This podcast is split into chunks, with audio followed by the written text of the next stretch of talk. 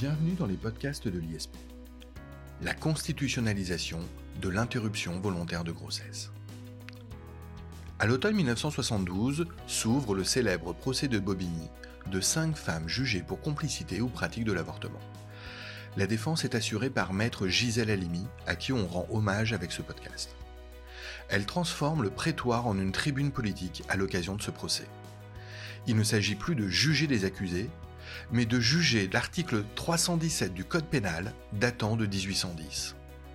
Ce texte disposait alors Quiconque, par aliment, breuvage, médicament, violence ou par tout autre moyen, aura procuré l'avortement d'une femme enceinte, soit qu'elle y ait consenti ou non, sera puni de la réclusion.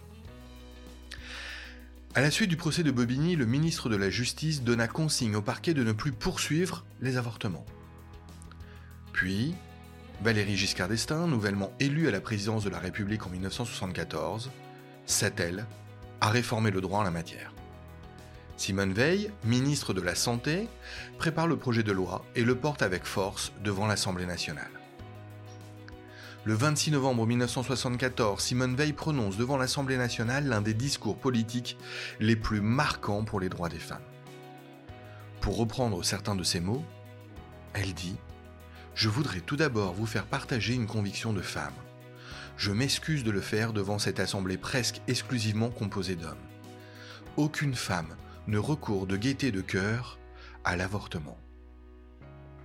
À l'issue de trois jours de débats houleux et virulents, la loi est votée, au cœur de la nuit, par 284 voix contre 189. Ainsi est dépénalisée l'interruption volontaire de grossesse. La loi est promulguée le 17 janvier 1975 pour 5 ans, à titre expérimental. Elle est reconduite sans limite de temps par la loi du 31 décembre 1979. Depuis cette date, est admise la licéité de l'interruption volontaire de grossesse, pratiquée sur la demande de la femme invoquant un état de détresse. Elle est réalisée, à cette époque, dans les dix premières semaines de la grossesse. 50 ans après le procès de Bobigny, la nécessaire protection de l'interruption volontaire de grossesse est toujours un impératif. Se pose aujourd'hui la question de sa constitutionnalisation.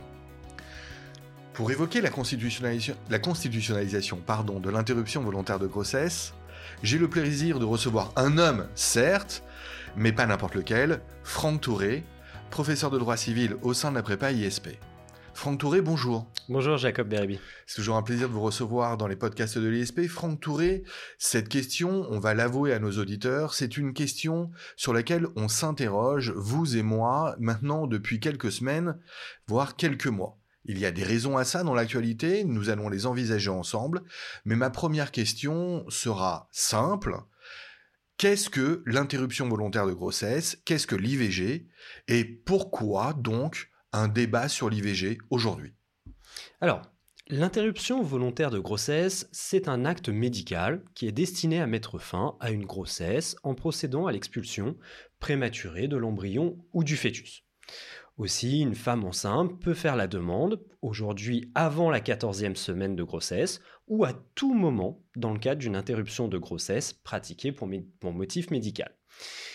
Aussi, à la suite de ces premières précisions, il convient de distinguer deux types d'interruption de grossesse. D'une part, l'interruption volontaire de grossesse et d'autre part, l'interruption médicale de grossesse. En effet, pour cette dernière, une femme peut avoir recours à une interruption de grossesse pour motif médical dans deux hypothèses. Si la grossesse met en péril grave sa santé, première hypothèse, ou alors, deuxième hypothèse, s'il existe une forte probabilité pour que l'enfant à naître soit atteint d'une affection d'une particulière gravité, reconnue comme incurable au moment du diagnostic. Et cette intervention peut avoir lieu à tout moment de la grossesse. À la suite de ces premières précisions, il convient de s'interroger sur la question de savoir pourquoi aujourd'hui le débat sur l'IVG est relancé. Cette idée de constitutionnaliser le droit à l'IVG n'est absolument pas nouvelle. En effet, on avait déjà eu des propositions lors de la réforme constitutionnelle envisagée en 2018.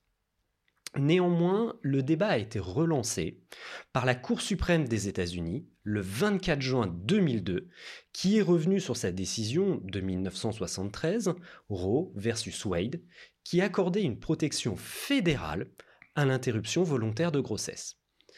En effet, cet arrêt du 24 juin 2022 a été accueilli en France avec beaucoup d'émotion, mais surtout avec beaucoup d'inquiétude. Depuis cette décision, ce ne sont pas moins de six lois de propositions de loi constitutionnelles qui ont été déposées à l'Assemblée nationale et au Sénat afin d'inscrire le droit à l'avortement dans notre Constitution. Alors un débat, vous venez de le dire, qui trouve son origine dans un arrêt du 24 juin de la Cour suprême des États-Unis. Que dit cet arrêt Et donc, euh, pourquoi inquiète-t-il tant?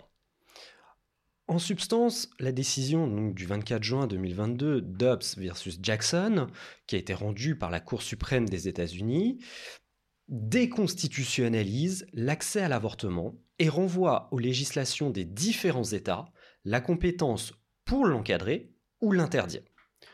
Concrètement, que fait la Cour suprême des États-Unis en 2022 Elle revient sur l'arrêt du 22 janvier 1973, Roe versus Wade.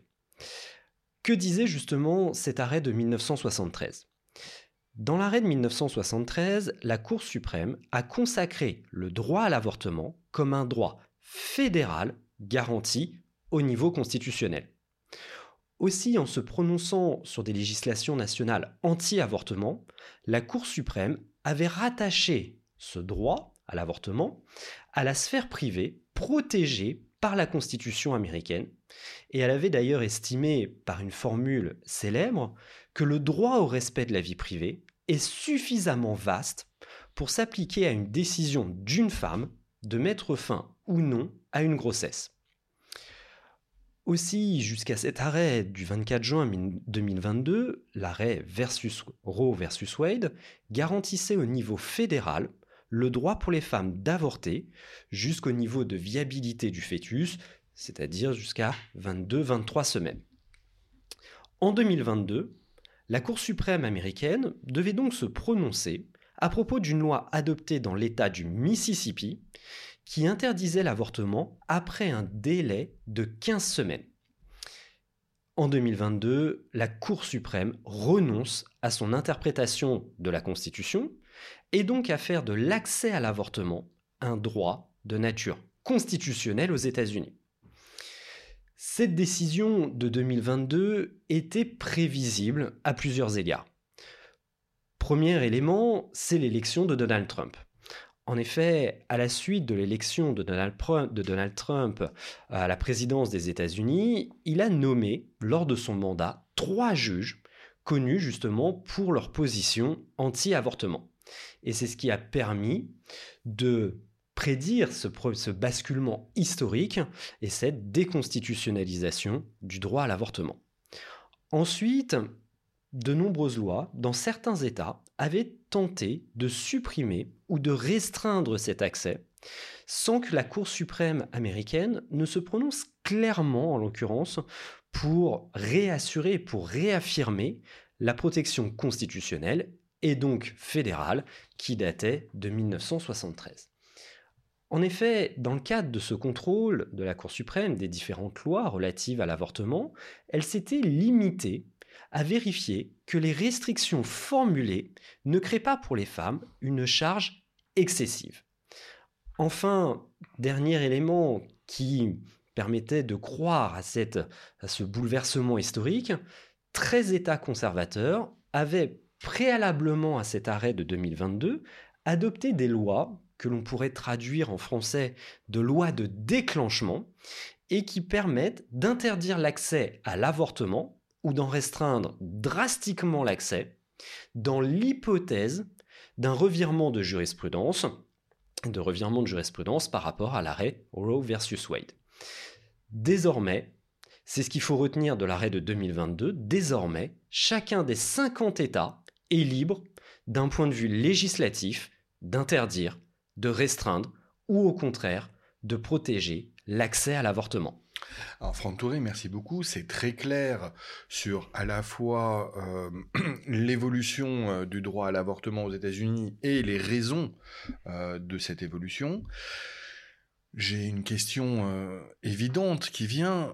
Pourquoi une décision de justice aux États-Unis, pourquoi cette décision a-t-elle un tel retentissement en France au point que, vous l'avez dit, ça relance le débat sur la constitutionnalisation? Alors, comme je le disais, la décision était certes prévisible, on s'attendait à ce revirement de jurisprudence de la part de la Cour suprême. Néanmoins, le fait de prononcer désormais cette déconstitutionnalisation, cela a suscité de vives réactions en France. En effet, cette décision qui modifie donc le droit à l'IVG aux États-Unis n'a pas finalement pour objectif ici d'instaurer une protection, mais de retirer un droit protégé au niveau fédéral. Concrètement, des femmes américaines ont perdu une protection constitutionnelle fondamentale et cette protection fondamentale euh, d'un certain nombre de droits qui peuvent découler notamment de la vie privée hein, peut donc désormais être considérée comme étant des droits en danger. Et d'ailleurs, à la suite de cette décision de 2022, et c'est à accentuer finalement cette inquiétude en France, certains États, aux États-Unis, ont fortement réduit l'accès à l'avortement, en réduisant par exemple le délai d'accès à six semaines de grossesse, ou alors en interdisant purement et simplement l'IVG. Tous ces éléments ont fait qu'il y a eu une véritable inquiétude en France, aussi bien de la part de la population que de la part également des politiques. Cette nouvelle lecture et ce recul historique sur une avancée juridique de la part de la Cour suprême, qui renvoie donc au niveau des États fédérés désormais le soin de légiférer sur la question de l'IVG, laisse supposer, et c'est comme ça que l'on l'a interprété finalement en France, laisse supposer la facilité de revenir, et notamment en France, sur un droit acquis depuis 1975. Or, c'est un combat à l'IVG qui est mené depuis de nombreuses années, tant par les différentes chambres, l'Assemblée nationale que par le Sénat, que dans la rue. Or, justement, cet arrêt du 24 juin 2022 a relancé tout le débat autour de l'IVG avec cette crainte qu'il soit possible sur notre territoire de revenir sur un droit qui date de 1975. Oui, parce que vous l'avez dit, Franck Touré, euh, ce droit donc est inscrit dans la loi en France, et l'on se demande évidemment si le fait que ça soit une loi ne facilite pas d'autant plus la remise en cause de ce droit à l'avortement, ce qui serait moins aisé en droit français si c'était un droit constitutionnalisé. Justement, Franck euh, Touré, où en est-on de la constitutionnalisation de l'IVG en France? Alors justement, à la suite de cet arrêt américain, comme je le disais, il y a eu de nombreuses propositions pour réformer la Constitution. Et le 24 novembre 2022 a été voté à une large majorité, en première lecture à l'Assemblée nationale, une proposition de loi visant justement à la constitutionnalisation du droit à l'avortement. Ainsi, doit être inséré dans la Constitution un nouvel article 66-2 selon lequel la loi garantit l'effectivité et l'égal accès au droit à l'IVG. Pour les parlementaires, il s'agit donc de consacrer à la fois le caractère fondamental du droit à l'IVG et la nécessité de son encadrement par la loi. Mais cela permet aussi de consacrer un principe de non-régression qui, qui conduirait à l'inconstitutionnalité de toute future atteinte. Le droit à l'avortement serait ainsi inscrit dans la Constitution au rang des libertés fondamentales individuelles. Alors où en est-on exactement? Actuellement, la proposition, pour consacrer le droit à l'IVG doit être examinée par le Sénat dans les prochaines semaines, voire dans les prochains mois. Néanmoins, le processus est encore long avant d'arriver à cette constitutionnalisation de l'IVG puisque pour aboutir, cette proposition devra être adoptée dans les mêmes termes par les deux assemblées, avant d'être soumise à référendum par le président de la République, puis approuvée par les Français, conformément à la procédure de révision qui est définie à l'article 89 de la Constitution. Or justement, ce référendum risque de relancer tout le débat au sein de la société française sur l'interruption volontaire de grossesse. Oui, parce que c'est effectivement la procédure qui a été choisie pour constitutionnaliser un tel droit.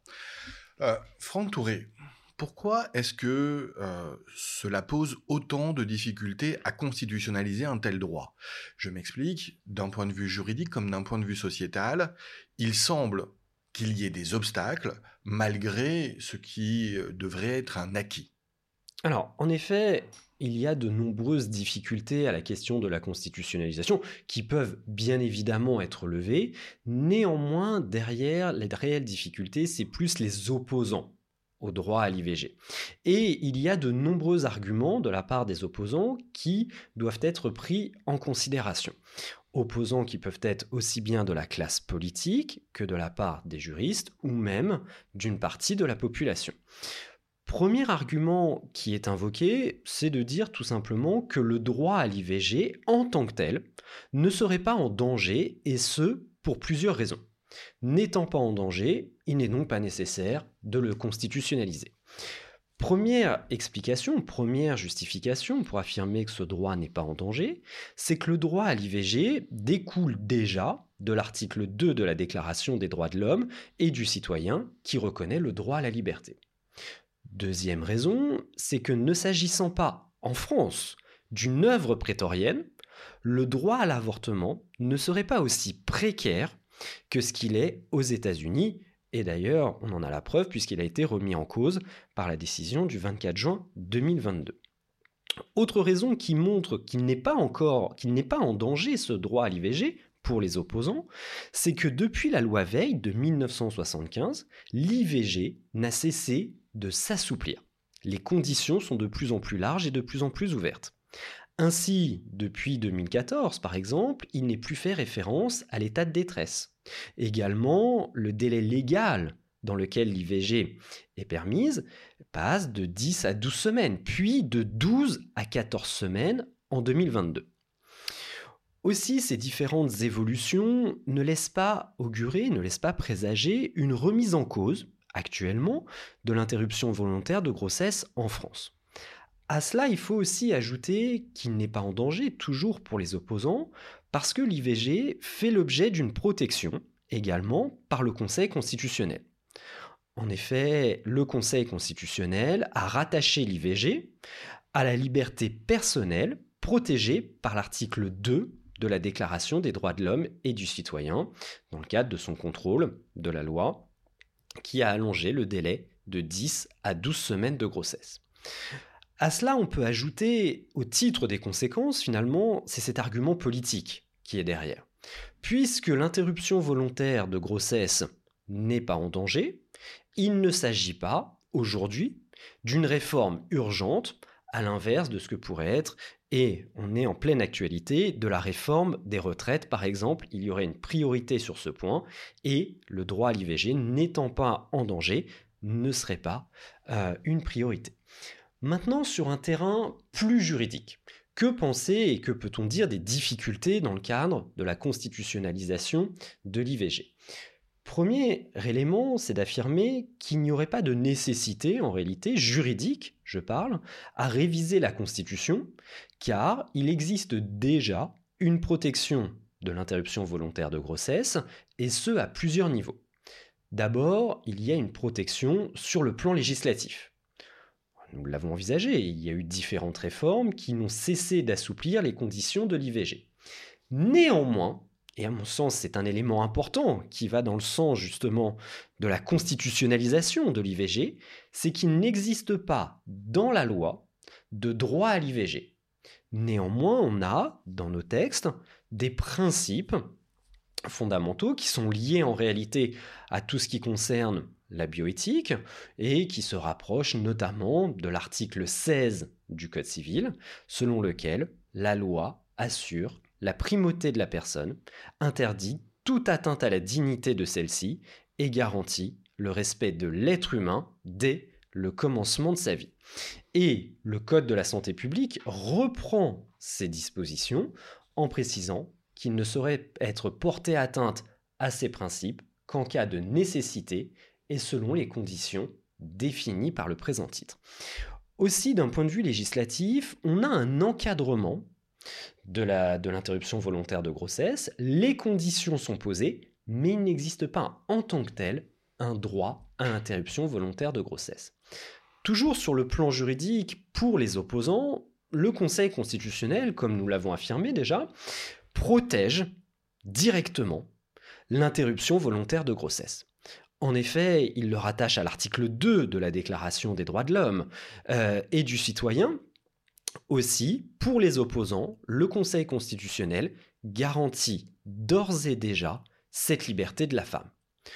Aussi, en l'état actuel du droit, si le Conseil constitutionnel, par aventure, était saisi d'une loi interdisant ou restreignant significativement l'interruption volontaire de grossesse, il la jugerait très certainement sur le fondement du bloc de constitutionnalité, non conforme à la Constitution, dès lors qu'elle priverait de garantie légale cette liberté de la femme. Franck Touré, c'est très clair. Merci pour l'exposé de ces premiers éléments euh, avancés par les opposants et euh, je crois que euh, les a bien compris. Il y a d'autres arguments qui sont avancés, deux autres, je crois. L'un qui a vocation à affirmer que la Constitution euh, ne devrait pas être le siège eh bien, de la consécration du droit à l'IVG, et donc euh, le laisser à la loi, et un autre argument procédural. Est-ce que vous pouvez nous les évoquer? Alors, d'abord, pour ce premier argument lié à la Constitution, c'est en réalité un argument qui est lié à notre conception même de la Constitution. Et on va retrouver ici les différents opposants, euh, les différentes doctrines liées à la conception même de la Constitution. Premier argument au titre des opposants à la constitutionnalisation du droit à l'IVG, c'est d'affirmer que la Constitution n'a pas vocation à intégrer toutes les déclinaisons des droits et libertés existantes, qui découlent de dispositions plus générales. À cela, il faut ajouter aussi, pour les opposants, qu'il serait abusif de présenter l'IVG comme un droit subjectif. En effet, l'IVG ne peut pas être mise en œuvre de manière discrétionnaire. Sa réalisation est subordonnée au respect de conditions légales qui tiennent notamment à des conditions de délai et, encore aujourd'hui, à l'absence de refus de la part du praticien, c'est la clause dite de conscience. Enfin, dernier argument, qui est peut-être un des arguments les plus pertinents pour ses opposants, ce serait d'affirmer que ce serait une porte ouverte à la constitutionnalisation de nombreux droits sociaux, d'autres droits sociaux, tels que le mariage des couples, qu'ils soient de même sexe ou de sexe différent.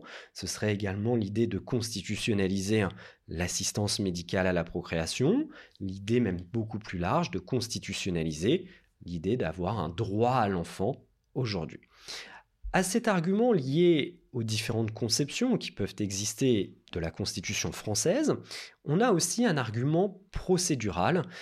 En effet, dès lors qu'il s'agit d'une proposition de loi, la constitutionnalisation ne peut intervenir que par la procédure qui est prévue par l'article 89 alinéa 2 de la Constitution, ce qui suppose, entre autres, l'organisation d'un référendum, de sorte que selon l'opposition, cela risquerait de réveiller les opposants et de diviser la société française sur une question qui demeure encore sensible. En effet, toutes ces questions liées finalement à nos conceptions de la famille, que ce soit le mariage, que ce soit des questions liées à la filiation, sont toujours sensibles au sein de nos sociétés et sont d'autant plus sensibles actuellement cadre de la réforme des retraites avec les différentes grèves, les journées de manifestation. Aussi, pour les détracteurs, la constitutionnalisation du droit à l'IVG est à la fois inutile, parfois même pour certains opposants ce serait considéré comme étant dangereux. Mais en réalité, si ce désaccord, le désaccord semble se cristalliser autour des différentes conceptions que l'on peut avoir de la Constitution, à mon sens, c'est surtout une appréhension divergente de l'importance de l'accès à l'interruption volontaire de grossesse. Forcément, il s'agit d'un sujet qui, qui prête à débat, sur le plan idéologique et sur le plan également des convictions personnelles. Néanmoins, d'un point de vue juridique, d'un point de vue légal, cette consécration du droit à l'IVG ne se heurte à aucun obstacle légal concret et cela ne relève pas en tant que tel d'un non-sens juridique comme on peut l'entendre de la part de certains opposants. Aussi, l'inscription de l'interruption volontaire de grossesse dans la Constitution française n'emporterait en réalité que très peu d'effets, si ce n'est que ce serait une mesure symbolique et non juridique, et à mon sens, c'est déjà beaucoup, justement, que ce soit une mesure symbolique. je m'associe à, vos derniers mots, Franck Touré, j'y reviendrai peut-être d'ailleurs en conclusion euh, de ce podcast. Euh, vous venez de nous expliciter très clairement tous les arguments euh, avancés par les opposants à la constitutionnalisation, certains procéduraux, certains juridiques, certains même politiques. après cette longue litanie d'arguments dont, certains sont incompréhensibles pour moi, euh, est-ce que vous pouvez avancer, s'il vous plaît, les arguments en faveur d'une constitutionnalisation du droit à l'IVG, Franck Touré alors à mon sens, le meilleur argument, on développera d'autres, mais le meilleur argument à mon sens, c'est quand même cette mesure justement symbolique. Assurément, c'est une avancée pour les droits des femmes.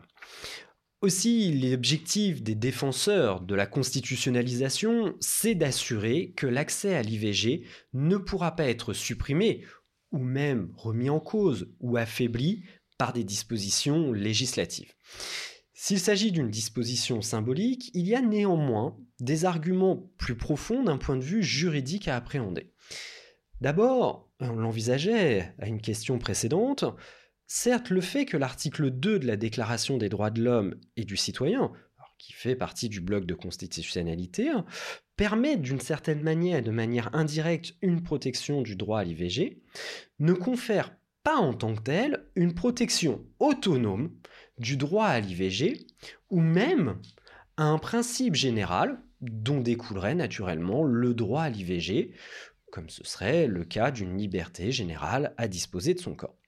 Aussi, et c'est peut-être ça aussi qui amène la crainte à la suite de la décision américaine, c'est en réalité la, jurisprudence constitutionnelle qui déduit du droit à la liberté un droit à la liberté personnelle dont découlerait ensuite le droit à l'interruption volontaire de grossesse. Aussi, la constitutionnalisation du droit à l'IVG permettrait d'en faire un fondement autonome au plus haut hiérarchique et donc d'avoir une forte protection de ce droit essentiel pour les femmes. De plus, il me semble nécessaire de rappeler que la loi Veil de 1975 était présentée à l'époque comme répondant à un impératif sanitaire, se bornait en réalité à dépénaliser la pratique de l'avortement sous certaines conditions. Et d'ailleurs, de plus, le Code de la santé publique dispose que toute femme qui ne souhaite pas poursuivre sa grossesse peut l'interrompre avant la 14e semaine d'aménorrhée.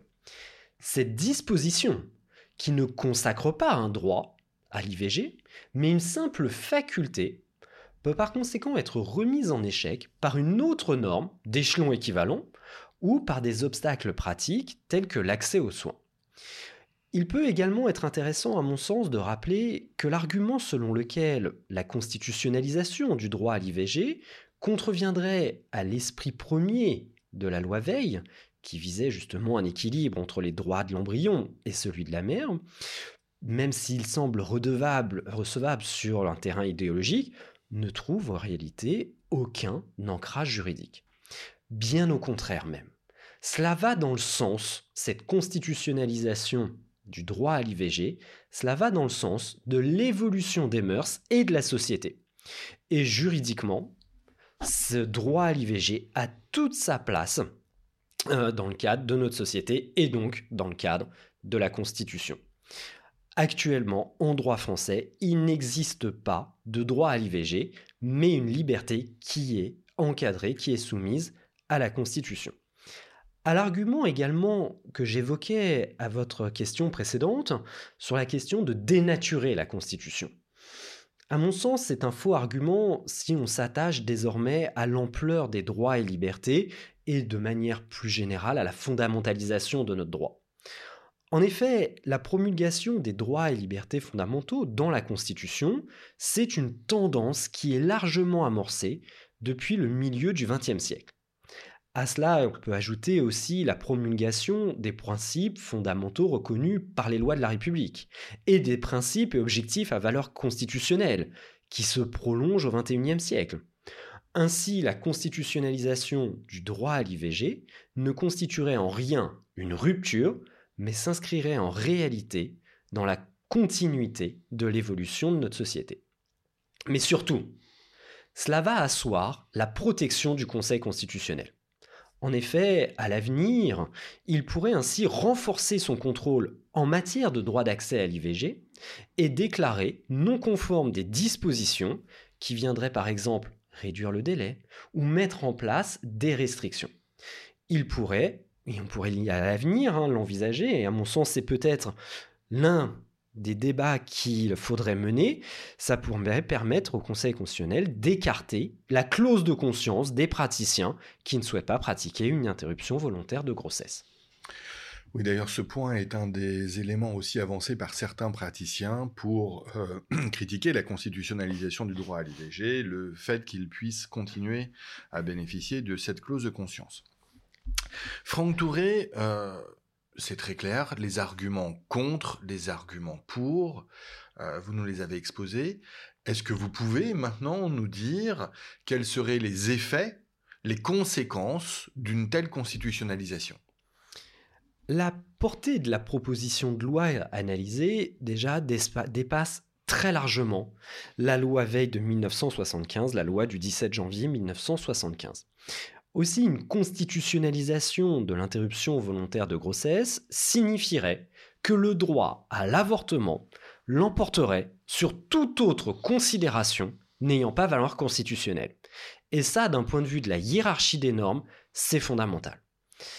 La constitutionnalisation d'un droit à l'interruption volontaire de grossesse entraîne à mon sens deux conséquences juridiques extrêmement fortes. D'une part, cela vise à insérer dans le bloc de constitutionnalité un droit que le législateur ne pourrait plus contester, puisqu'à la suite de cela, seule une révision constitutionnelle, sollicitant donc le pouvoir constituant, suivant une procédure spéciale prévue par la Constitution, pourrait remettre ce droit à l'IVG. De plus, la constitutionnalisation d'un droit aurait pour conséquence de l'ériger en norme de référence constitutionnelle. Dès lors, le Conseil constitutionnel, le juge constitutionnel, pourrait l'invoquer dans le cadre de son contrôle de constitutionnalité pour censurer toute disposition législative qu'il considérerait comme contraire à la Constitution. Quelles seraient les conséquences de ces différents points? D'abord, d'un point de vue politique, d'un point de vue sociétal, cette volonté d'insérer dans la Constitution un nouveau droit permettrait de le protéger des vicissitudes du politique dont les expressions législatives peuvent toujours, venir détruire ce qu'elles ont autrefois créé. Alors certes, vous me direz, c'est la même chose, même si on l'intègre dans la Constitution. Tout à fait. Mais ce serait quand même beaucoup plus difficile et beaucoup plus compliqué de modifier justement la Constitution.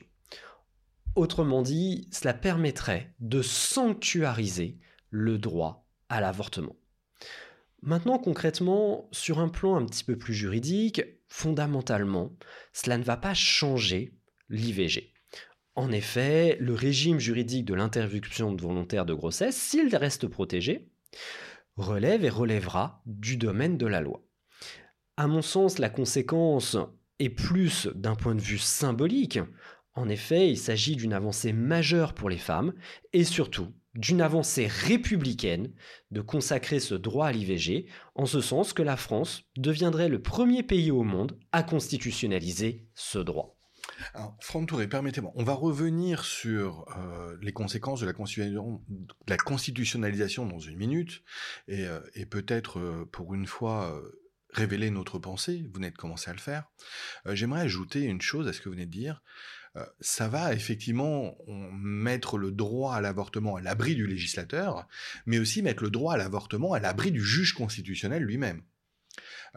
Contrairement à ce qui s'est passé donc aux États-Unis, une position prétorienne du juge constitutionnel ne pourra pas remettre en cause le principe même du droit à l'avortement. C'est aussi la raison pour laquelle le constitutionnaliser le renforce autant et effectivement le met à l'abri des vicissitudes politiques ou des vicissitudes des nominations euh, au Conseil constitutionnel. Franck Touré, vous abordiez un point euh, qui me semble essentiel. Ça fait plusieurs mois que, plusieurs fois, pardon, que nous utilisons, plusieurs mois aussi, parce qu'on a, on a eu de longues conversations sur ce point, euh, le terme de symbole ou de symbolique dans la constitutionnalisation. Vous venez de dire quelque chose qui me semble essentiel. Au-delà des aspects juridiques, euh, il s'agirait d'une avancée majeure d'un progrès social que de voir la constitutionnalisation de l'interruption volontaire de grossesse, euh, effectivement entérinée. Euh, rarement dans les podcasts de l'ISP, je demande à nos intervenants leur avis et encore plus rarement, j'expose euh, mon opinion. Je crois néanmoins que pour une fois, nous allons faire exception. Alors, toujours en restant dans le cadre de notre vision professionnelle des choses, mais la raison est que nous sommes deux hommes, que euh, Simone Veil euh, l'a dit un temps, elle s'est excusée elle-même d'avoir exposé euh, sa, proposition de loi à une assemblée d'hommes. Nous sommes des hommes pour parler d'un sujet extrêmement sensible et qui touche les femmes. mais je crois que c'est d'autant plus important du coup de faire valoir l'idée que au-delà de notre sexe, nous avons une orientation et une opinion. quel est votre avis dans le cadre, encore une fois, professionnel, Franck Touré, sur cette constitutionnalisation? Alors, mon avis sur la question de la constitutionnalisation, en tant que telle, d'un point de vue juridique, très objectivement, je n'y vois absolument aucun obstacle. C'est dans la logique, dans la continuité de la consécration des différents droits fondamentaux, de la vie privée, etc. À mon sens, c'est tout à fait naturel. Mais en réalité, je pense que la question du débat sur l'IVG doit pas réellement porté en tant que tel sur cette idée de constitutionnalisation, qui à mon sens est une évidence, mais doit plutôt porter sur sa mise en œuvre concrète. Et à mon sens, c'est ça le plus important, au-delà du débat de la constitutionnalisation, c'est sa réalisation, c'est sa mise en œuvre concrète.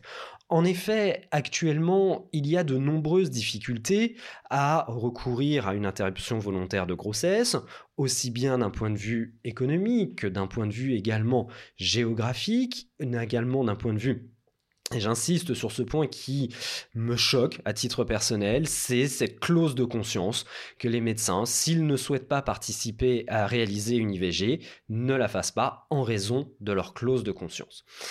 Autre argument, à mon sens, également juridique, et je pense que ça pourrait être un élément déclencheur, en tout cas je l'espère, c'est que la Cour européenne des droits de l'homme consacre également de manière claire, nette, précise, ce droit à l'IVG plutôt que de laisser sur ce point une marge de manœuvre aux États.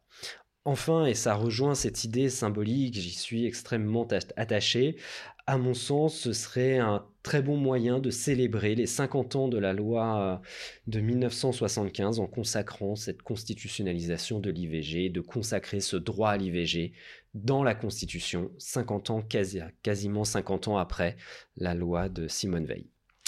Merci Franck Touré, merci euh, à la fois pour euh, cet exposé euh, clair et précis des questions relatives à la constitutionnalisation de l'IVG en France, des arguments contre, des arguments pour. merci aussi d'avoir accepté de livrer votre avis final, je trouve que c'était très important sur ce sujet. je vais me permettre de donner le mien pour ce qu'il vaut, et il n'engage évidemment que moi, et absolument pas la prépa ISP qui nous permet de réaliser ces podcasts. Je tiens simplement à dire que, en toute chose, et en celle-ci tout particulièrement, la promotion et la sauvegarde des droits acquis est quelque chose qui est toujours, toujours un progrès social. Revenir sur un droit acquis, d'une quelconque manière, refuser de renforcer les droits acquis, d'une quelconque manière, quand ces droits sont promoteurs de liberté, quand ces droits sont promoteurs d'égalité, est nécessairement une régression sociale et républicaine.